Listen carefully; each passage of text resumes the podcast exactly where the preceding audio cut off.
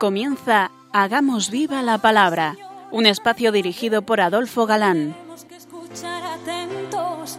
En tu palabra, Jesús, está el mensaje, el del amor, el de andar despiertos. Cuando no tenga sentido la tristeza, en nuestra historia andemos como ciegos. En tu palabra hallaremos la fuerza que nos levante y llene de sosiego.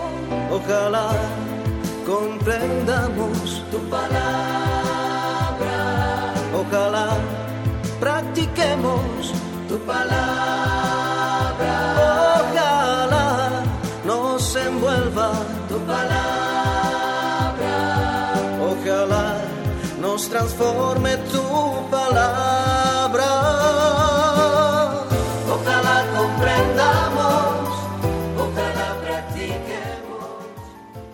Hola queridos amigos, un día más en un nuevo programa, fieles a nuestra cita quincenal.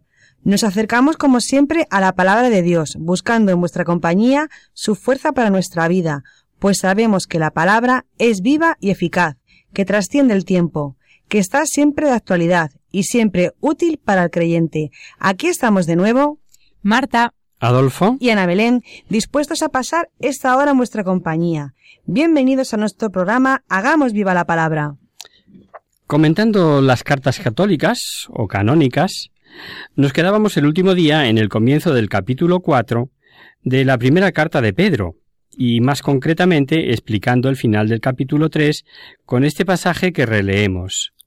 porque también Cristo murió una vez por los pecados, el justo por los injustos, para llevarnos a Dios. Murió en la carne, pero volvió a la vida por el Espíritu, y en él fue a pregonar a los espíritus que estaban en la prisión, incrédulos en otro tiempo. Es decir, que Cristo, siendo inocente, ha padecido y ha muerto para expiar nuestros pecados. La pasión y muerte de Cristo, en consecuencia, sirven de estímulo, de ejemplo y de aliciente a los cristianos cuando son perseguidos injustamente. Desgraciadamente, de tremenda actualidad. Jesucristo murió una vez por los pecados. El hecho del descenso de Cristo a los infiernos es un dogma de fe que se encuentra en el credo y que muchas veces cuesta explicar, porque el término infierno no se refiere al lugar de tormento donde van las almas de los que mueren en pecado mortal, sino a Seol. Esta palabra tiene más acepciones, y en este caso es equiparable al lugar de retención o de espera. La tradición eclesiástica ha visto siempre, en este texto de la primera de Pedro, la enseñanza de este dogma. Cristo habría descendido al infierno en esos tres días anteriores a su resurrección. Los intérpretes cristianos más antiguos entienden en este caso por infierno igual a cárcel, o aquella parte del Seol en donde se encontraban las almas de los justos del Antiguo Testamento, eh, que llamamos en el Nuevo Testamento seno de Abraham, porque se supone que el padre Abraham fijo estaba allí. De todas las disertaciones de la teología católica, se deduce claramente que el alma de Cristo, separada de su cuerpo, pero siempre unida a su persona divina, descendió allí a ese lugar como verdadero triunfador, no para predicar una salud tardía y suprema, sino para abrir a los justos reunidos allí el acceso a la felicidad del cielo.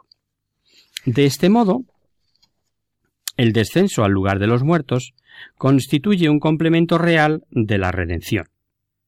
Es la aplicación de los méritos del sacrificio expiatorio a todos aquellos que ya se encontraban preparados para gozar de ellos inmediatamente, es decir, todos los santos del Antiguo y Nuevo Testamento anteriores a Jesucristo entendiendo por santos los muertos en amistad con Dios, que como no se había producido la redención, estaban a esa espera.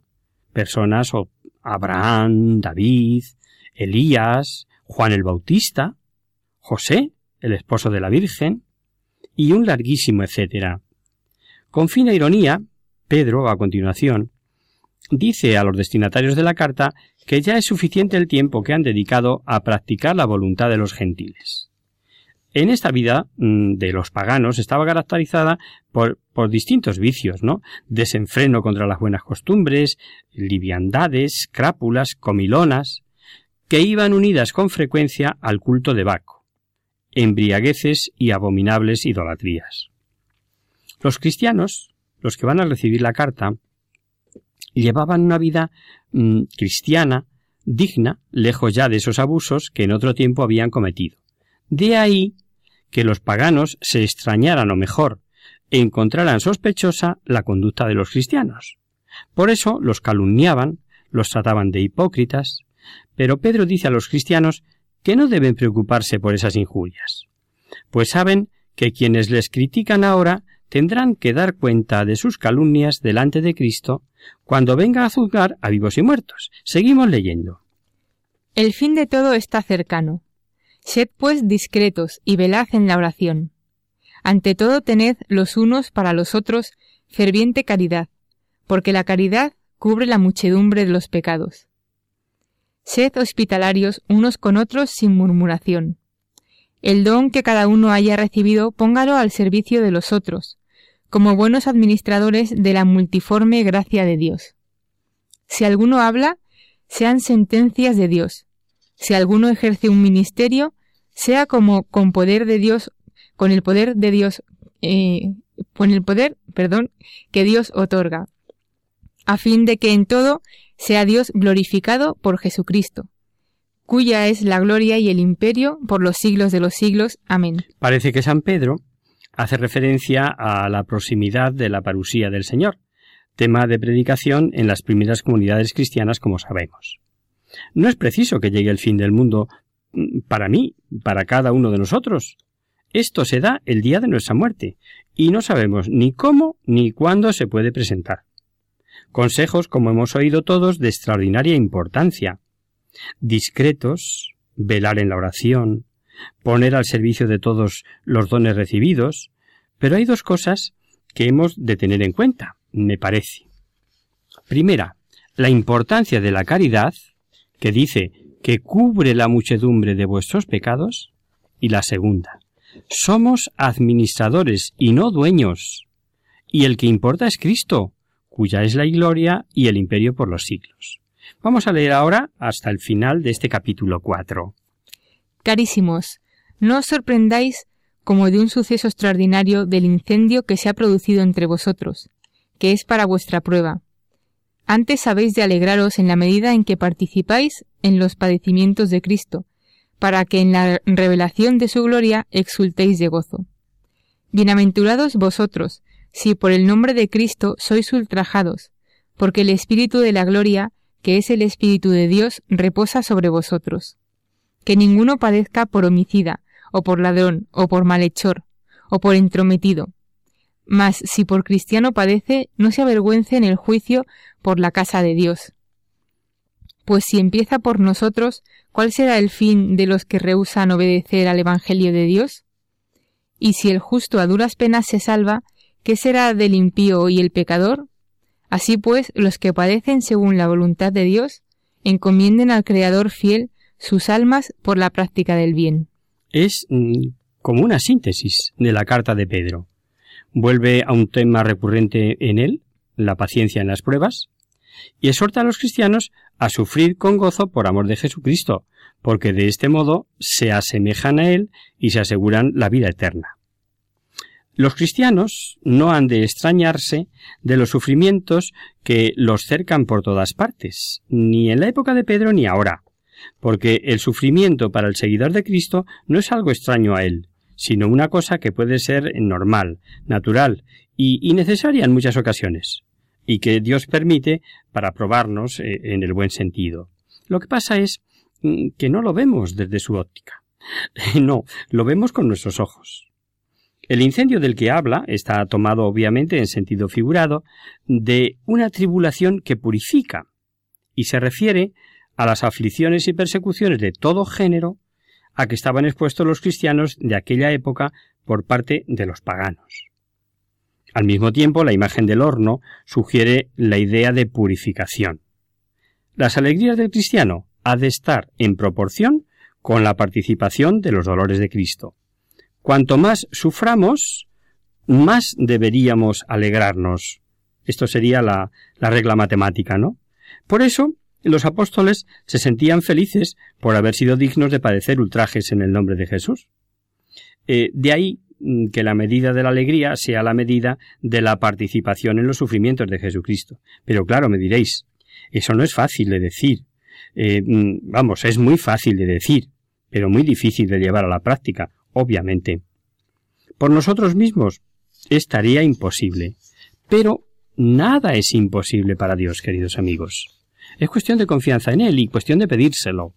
Es aquello de que mm, todo sucede para el bien de los que le aman, que recordaréis que vimos en la carta a los romanos, y que cuando estamos en la época de la prueba, mm, en el sufrimiento, en el dolor físico o el espiritual, que es peor, pues mm, no somos capaces de, de tragar. Se nos atraganta. No vemos, no entendemos. Nos parece que Dios está sordo. Claro, lo que pasa es que el tiempo y los caminos del Señor no son nuestros caminos. Es un reafirmar de nuevo la fe y la confianza en Él, mm, porque eso sí lo sabemos. Solo quiere nuestro bien, aunque no lo entendamos. Otro motivo que debe mover al cristiano a soportar con paciencia los sufrimientos es el juicio de Dios. Un juicio eh, que ya ha comenzado a ejecutarse a partir de la muerte de Jesucristo. Pedro toma el argumento del libro de los Proverbios, si el justo se salva con dificultad y a fuerza de dolorosos sacrificios, ¿qué será del impío y del pecador? Hablamos naturalmente de los que padecen eh, según la voluntad de Dios, y no los que con sus obras eh, se han hecho creedores a determinados mm, castigos o consecuencias de sus actos.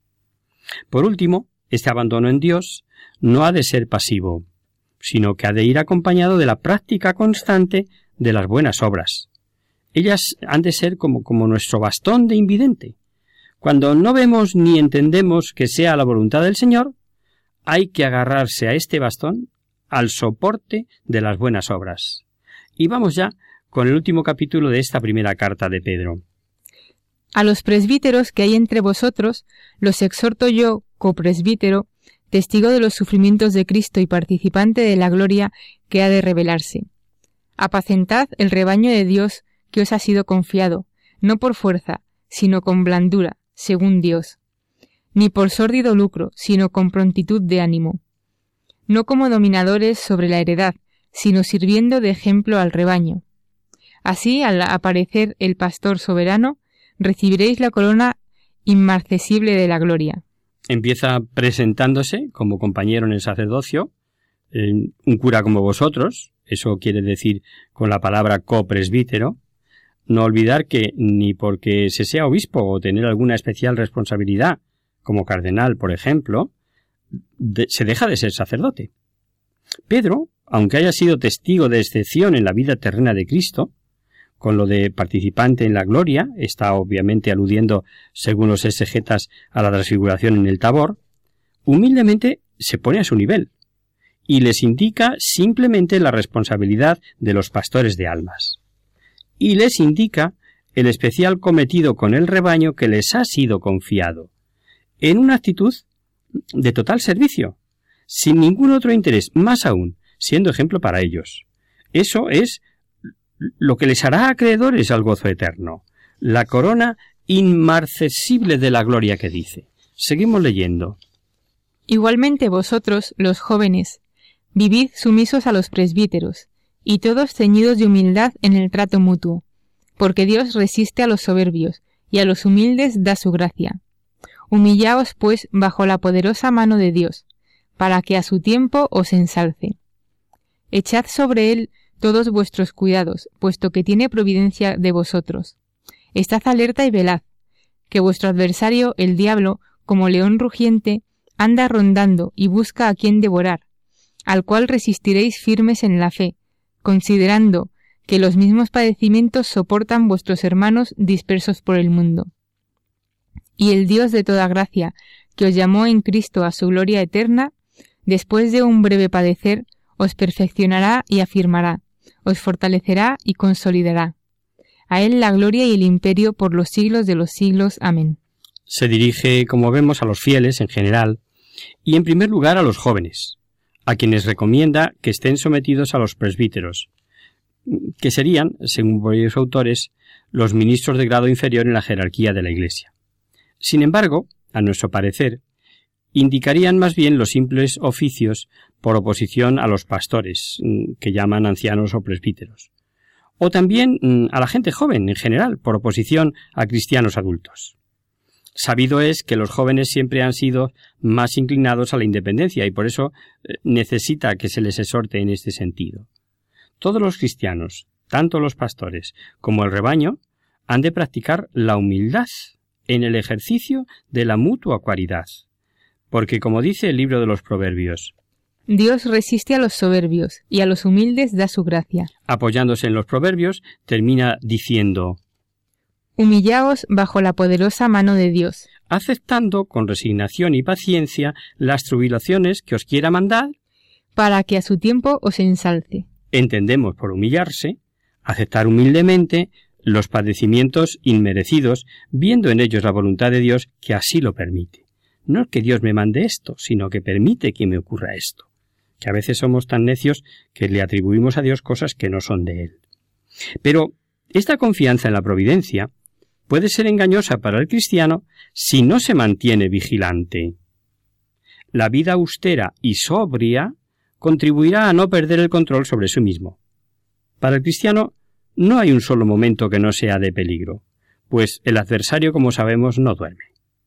Esto no es para asustar a nadie, pero es claro que si el centinela no está alerta, puede ser sorprendido fácilmente por el enemigo, y esto no es nuevo. Jesucristo recomienda con insistencia la vigilancia. Y otro tanto hace San Pablo, como, como hemos ido viendo así progresivamente en sus cartas. El enemigo mm, del cristiano es el diablo, que como león anda rondando, buscando a quien devorar. Esto es lo que nos ha dicho Pedro, ¿verdad? Pues ante estos peligros, el cristiano ha de resistir al demonio armado con la fortaleza de la fe, de la fe, perdón, que, como escudo invencible le defenderá contra los más violentos asaltos. La virtud de la fe animada por la caridad, o sea, la plena adhesión a Cristo por la fe viva, eso es lo que echará por tierra todos los planes del maligno. Vamos a hacer ahora una pequeña pausa musical.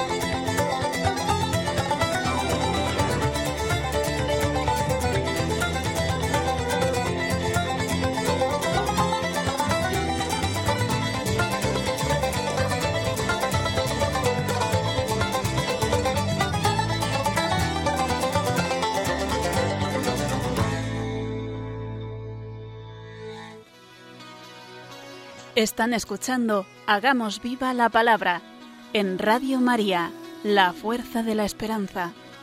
Amigos, de nuevo con vosotros tras esta pausa musical. Os recordamos, queridos oyentes, que sintonizáis el programa Hagamos viva la palabra. Podéis dirigiros a nuestro a nosotros por correo postal a Radio María, Paseo de Lanceros número 2, primera planta, 28024 de Madrid, o bien por correo electrónico a hagamos viva la palabra arroba radiomaria.es. Para los que se acaban de incorporar, decirles que estamos analizando y terminando ya la primera carta de San Pedro, perteneciente al grupo de cartas que llamamos católicas o canónicas. Eh, hablábamos antes del descanso, de la necesidad de vivir vigilantes, pues el diablo como león rugiente anda rondando buscando a quien devorar, nos decía Pedro. Esta comparación del enemigo con un león es una imagen que ya se utiliza, que ya se encuentra en el Antiguo Testamento. Y la mejor defensa contra este león rugiente o diablo es el resistirle permaneciendo firmes en la fe. Eso decíamos, ¿no? Eh, la explicación mm, con un ejemplo gráfico que a lo mejor ya habéis oído. El león está encadenado y aunque, aunque él lo intente, si yo no me acerco, si yo no le facilito las cosas, por muy rugiente que esté, no me puede devorar. Si es la fe la que rige mi vida, esta fe viva de la que hablamos no puede absolutamente nada. Y esto lo digo para tranquilidad de muchas almas que nos escuchan. Luego tranquilos, que nadie se asuste, que nadie se condicione. Pero Pedro advierte, al igual que lo hizo Jesús, lo mismo, la misma advertencia. Y no olvidemos, claro, que Pedro es su vicario. Pedro añade todavía un motivo más para confortar a los fieles que sufren. Dios, que los llamó en Cristo a la gloria eterna, después de un breve padecer, los perfeccionará y los afirmará, los fortalecerá y consolidará. Es decir, que aunque en esta vida tengamos que sufrir siempre algo, y, y, nos veamos débiles y fallones, hemos de tener confianza en que la fuerza de la gracia suplirá nuestra debilidad. Nos quedan tres versículos, que son los últimos avisos de la carta y la despedida. Por Silvano, a quien tengo por hermano fiel para con vosotros. Os escribo brevemente, amonestándoos y testificándoos ser la verdadera gracia de Dios, esa en que vosotros os mantenéis firmes. Os saluda la Iglesia de Babilonia, partícipe de vuestra elección, y Marcos, mi hijo. Saludaos mutuamente en el ósculo de la caridad. La paz a todos vosotros los que estáis en Cristo. Este Silvano o Silas es con toda probabilidad el que ya conocemos como compañero de Pablo en su segundo viaje apostólico, cuando fueron fundadas varias iglesias del Asia Menor. Colaboró de una manera especial con San Pablo en la evangelización de Corinto. Esto mm, que recordamos también en las epístolas a los tesalonicenses. Afirma, como hemos oído, que su carta es breve. Y lo es, en efecto, si se considera la importancia de todos los temas que ha tratado. Sin embargo, esta frase tal vez sea pura fórmula, sin referencia alguna de la extensión de la carta. Eh, otra advertencia o otra aclaración. El nombre de Babilonia. Babilonia era el uso corriente entre los judíos cristianos para designar la Roma pagana. Lo apuntábamos ya a la pasada emisión. Así es llamada, por ejemplo, en el Apocalipsis. Luego sabemos que escribe desde Roma. Envía, dice, los saludos a su hijo Marcos. Parece mm, ser que fue bautizado por él, de ahí que lo considere su hijo, y no cabe apelativo más cariñoso. Este Marcos se trata con toda probabilidad de Juan Marcos, el evangelista. La casa de su madre en Jerusalén fue donde se refugió San Pedro a ser librado por un ángel de la cárcel. Esto lo vimos hace ya dos años cuando vimos los hechos de los apóstoles. Acompañó a San Pablo y a Bernabé, del cual era primo, en su primer viaje apostólico, y por su abandono, recordaréis de los hechos, eh, se separaron Pablo y Bernabé. Eso alrededor del año 60. Eh, se encontraba en Roma con San Pablo, lo vimos en la segunda carta a Timoteo, eh, señal de que el enojo fue pasajero. Y por Papías de Hierápolis, uno de los padres apostólicos de primera hora, sabemos que acompañó a San Pedro y que fue su intérprete.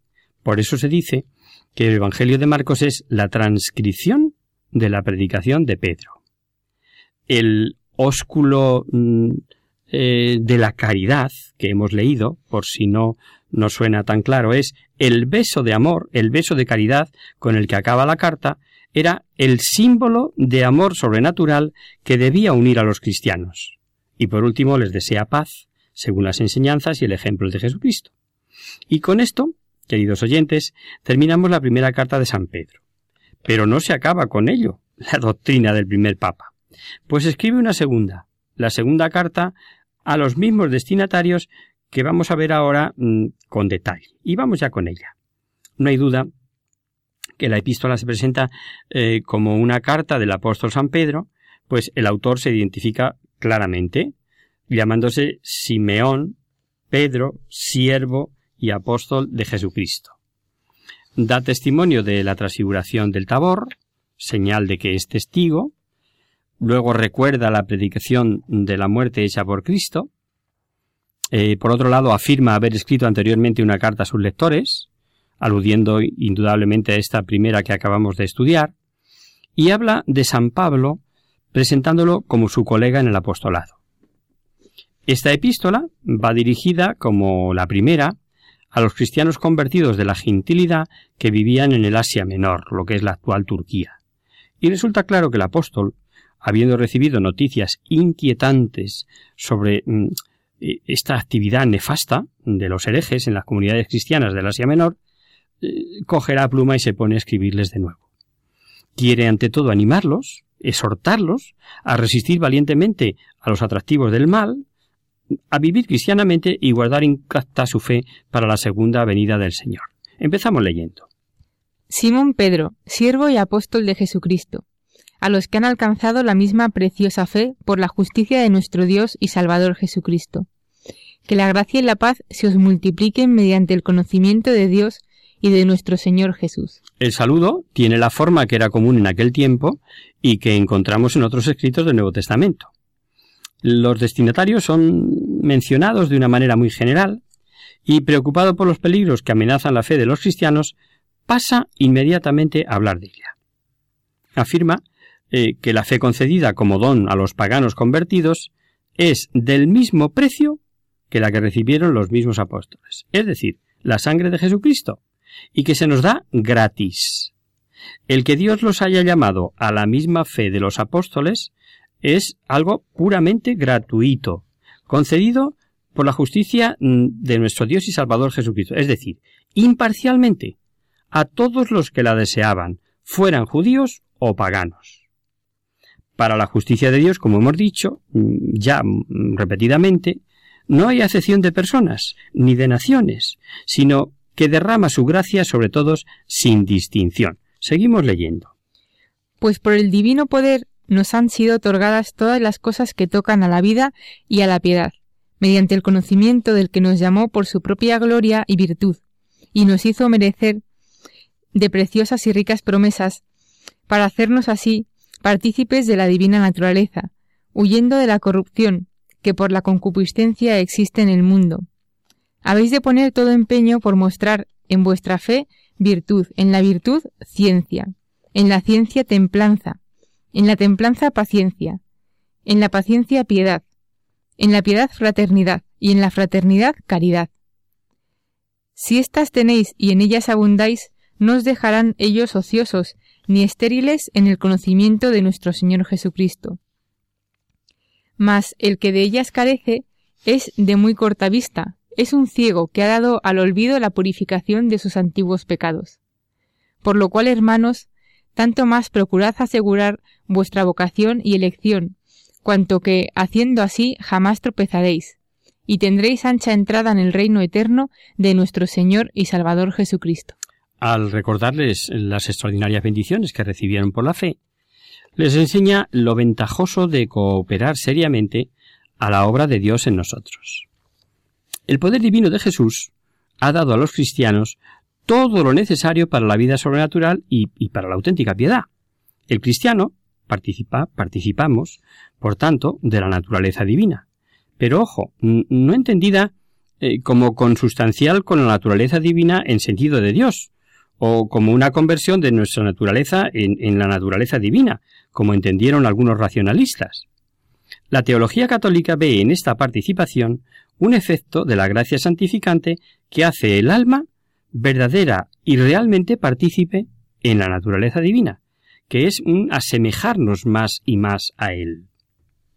Esta participación de la naturaleza divina comienza ya, ahora, en este mundo, como parece insinuarlo la frase huyendo de la corrupción que por la concupiscencia existe en el mundo. Para tener parte en ella, huyendo a la vez de la corrupción moral, es imprescindible responder con la práctica de virtudes con hechos. Obras son amores, que diríamos. Y lo que sigue es una importancia mm, tremenda, pues presenta una secuencia mm, concatenada de ocho virtudes en forma gradual.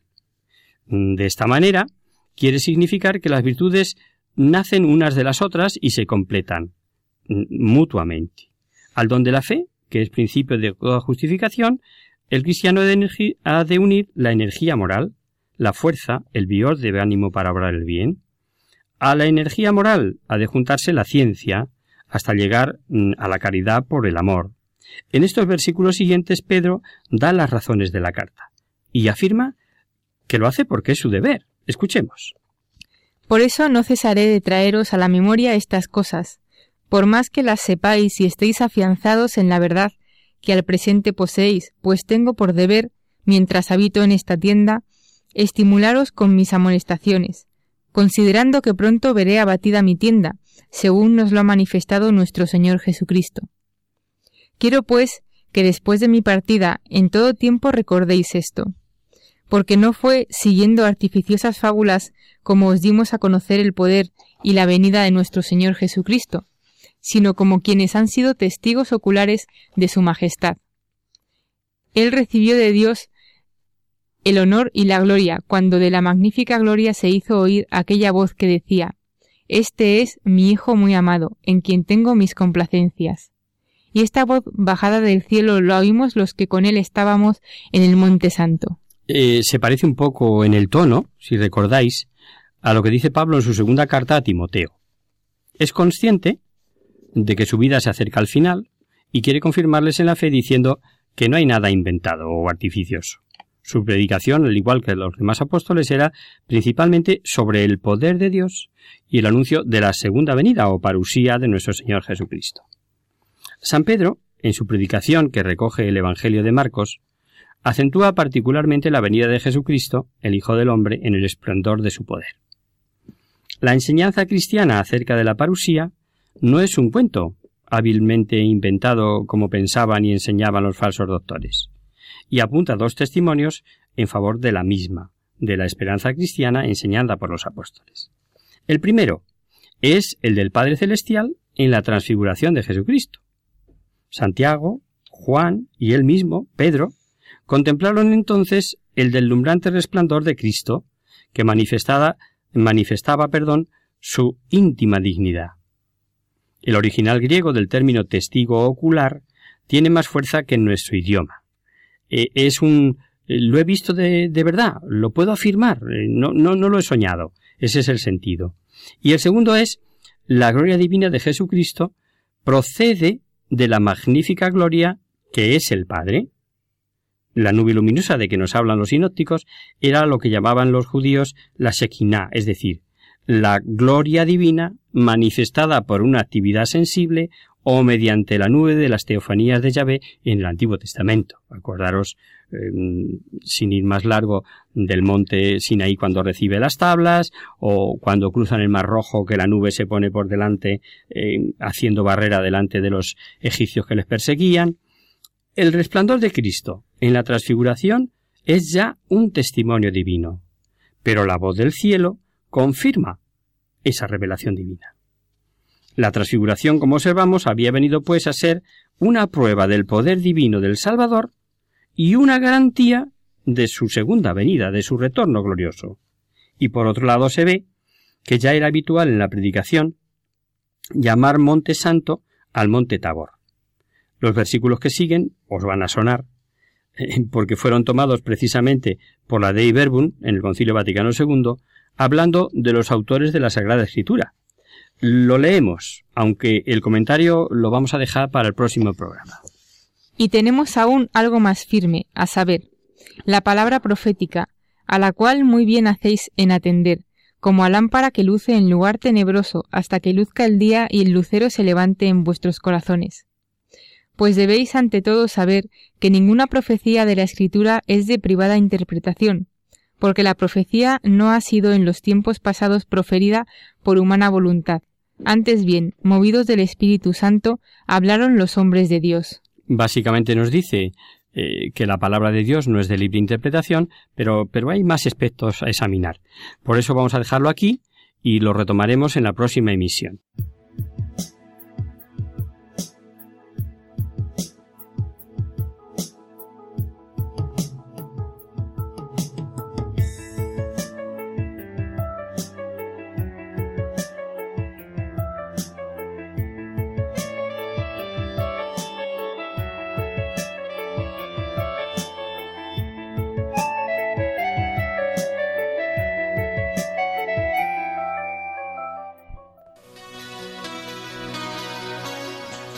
Conocer, descubrir, saber. En Hagamos Viva la Palabra.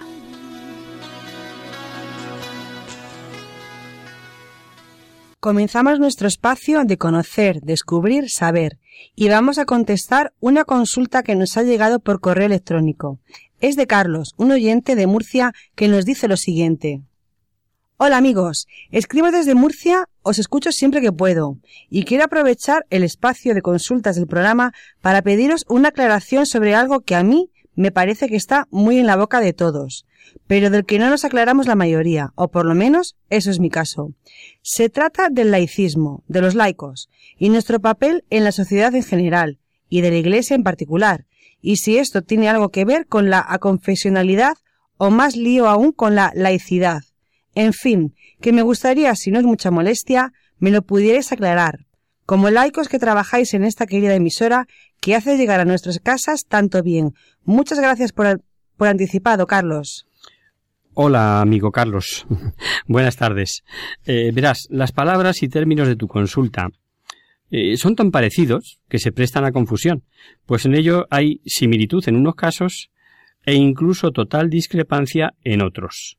Vamos por partes. La palabra laico viene del griego laos, pueblo. El sufijo ikos, la ikos, indica el hecho de pertenecer a un grupo, a una categoría. Así, en la Gracia antigua, los laicoi eran la masa de la población, en cuanto se distinguía de sus gobernantes. Por lo que a la condición religiosa se refiere, los laicos son o somos los simples fieles, y nos distinguimos de quienes ejercen un ministerio en la comunidad cristiana y han recibido el sacramento del orden, y en consecuencia son consagrados para el servicio de Dios. Ocurre lo mismo con relación a los clérigos, órdenes masculinas y femeninas. Estos se dedican a las realidades espirituales y a la perfección cristiana, mediante la renuncia a los bienes materiales y al matrimonio. Los laicos, en cambio, se dedican, nos dedicamos, a las realidades materiales, viven casados habitualmente, y de este modo se genera una clara división entre clérigos y laicos.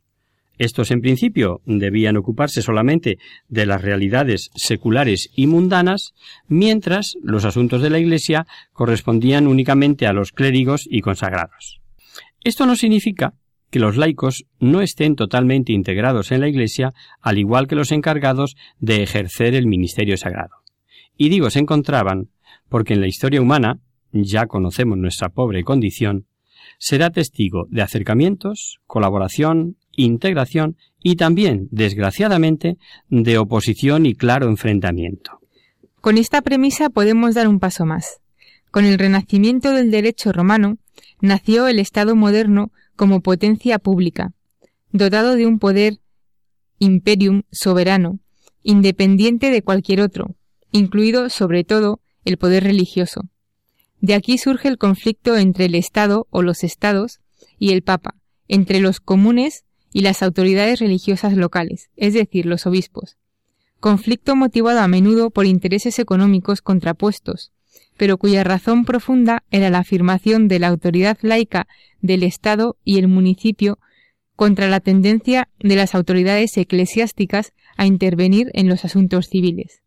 El ámbito laico no se contenta con reivindicar sus propios derechos en la Iglesia y partiendo del principio general según el cual la Santa Madre Iglesia está constituida no sólo por clérigos sino también por laicos, totalmente justo en sí mismo, aspira a controlar la vida de la Iglesia. Así, en los siglos XIII y XIV comenzó un proceso de laicización, o como se dice preferentemente en el mundo anglosajón, de secularización del pensamiento y de la vida, que se, intensificó perdón, en los siglos siguientes. Es un proceso consistente, en primer lugar, en la progresiva separación por parte de las realidades mundanas de la religión cristiana, sustrayéndose a su influjo y su tutela, tanto en el pensamiento como en la vida y sus comportamientos. Luego, en la afirmación de la autonomía e independencia de las realidades humanas, inicialmente en relación con la Iglesia, su autoridad, su doctrina y sus leyes morales, y posteriormente en lo tocante a Dios mismo. Y por último, en la exclusión de la religión de todos los ámbitos de la vida humana, y por tanto en la negación de Dios y la lucha contra la Iglesia. Por consiguiente, la laicización es un fenómeno sumamente complejo y de larga duración, por lo cual no es fácil delinear sus etapas y clarificar sus procesos, a menudo subterráneo, intrincado y oscuro. Se puede decir, en todo caso, que con el humanismo y el renacimiento se produjo una vigorosa laicización de la cultura. El proceso de laicización, que cubre todos los campos y alcanza su vértice con, el iluminismo del siglo XVIII y la Revolución Francesa, desemboca en el siglo XIX en el inmanentismo absoluto, es decir, la negación de Dios como ser trascendente y de todo vínculo de la realidad humana con Dios y la religión, que se convierte en asunto privado. Es la soberbia llevada a su máxima expresión. El hombre ocupa el lugar de Dios, llegando a ser el punto de referencia y la medida de toda realidad. En este punto se inicia en el pensamiento cristiano una reflexión más profunda sobre el problema de la laicidad, que desembocará en la distinción entre laicidad y laicismo. El punto de partida es la distinción, que no es separación ni oposición, entre el orden de la naturaleza y el de la gracia sobrenatural, entre el orden de la creación y el de la redención. En realidad solo existe un orden, el sobrenatural, al cual se ha elevado a la humanidad, y por tanto Solo existe un fin último hacia el cual debe tender la humanidad, la felicidad eterna en el reino de Dios mediante la obra redentora de Cristo, de Cristo, perdón, y la gracia santificante del Espíritu Santo.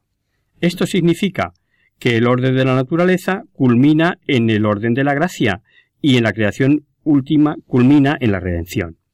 Con todo, dentro del orden sobrenatural único, podemos distinguir un orden de la naturaleza en cuanto a realidad creada por Dios, dotada de consistencia y autonomía propias. Vamos con la tercera palabreja de tu consulta, la aconfesionalidad. ¿Qué quiere decir aconfesional? Pues sencillamente sin confesión definida, por lo que se refiere a nuestra Constitución en España, por ejemplo, en la que el Estado se declara aconfesional. Lo que se está diciendo ahí es que el Estado se define como sin confesión religiosa, que como tal no se, no se declara ni hinduista, ni cristiano, ni mormón, ni budista, ni nada. Lo entendemos, ¿verdad?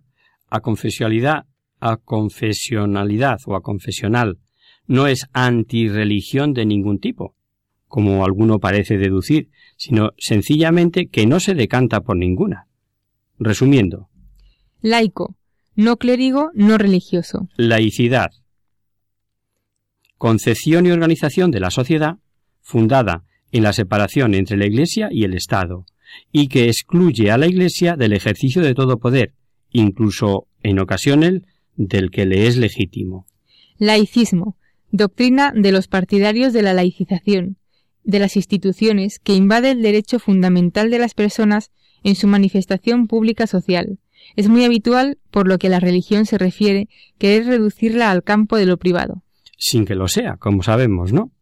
En nuestra cultura, y procediendo del mundo anglosajón, se usa como sinónimo de este término, en muchas ocasiones, el de secularización, mm, que no es del todo correcto, Y de ahí surgen también más dudas, entiendo que nos hayas hecho la consulta, ya que secularización es más propiamente, aunque tiene otras acepciones, la cesión o el deje de funciones, bienes o personas eclesiásticas al Estado seglar o secular.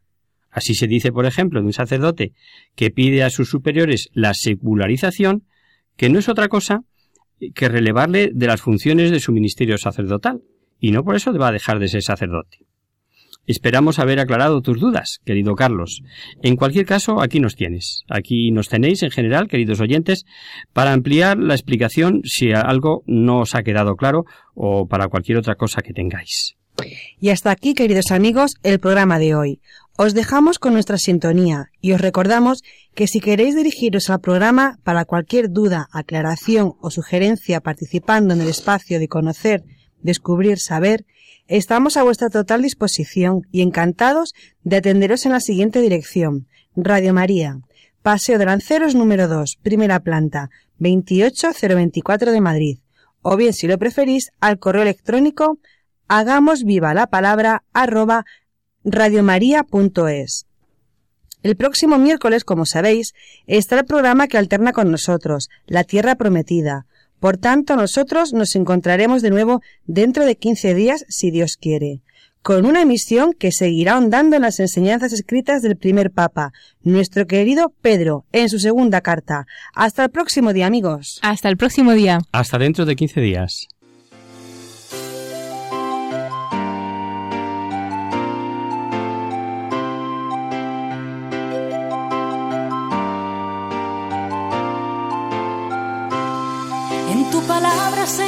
Está la clave.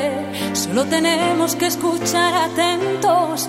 En tu palabra, Jesús, está el mensaje, el del amor, el de andar despierto. Así concluye Hagamos viva la palabra con Adolfo Galán. Andemos como ciegos, en tu palabra y haremos la fuerza que nos levante y llene de sosiego. Ojalá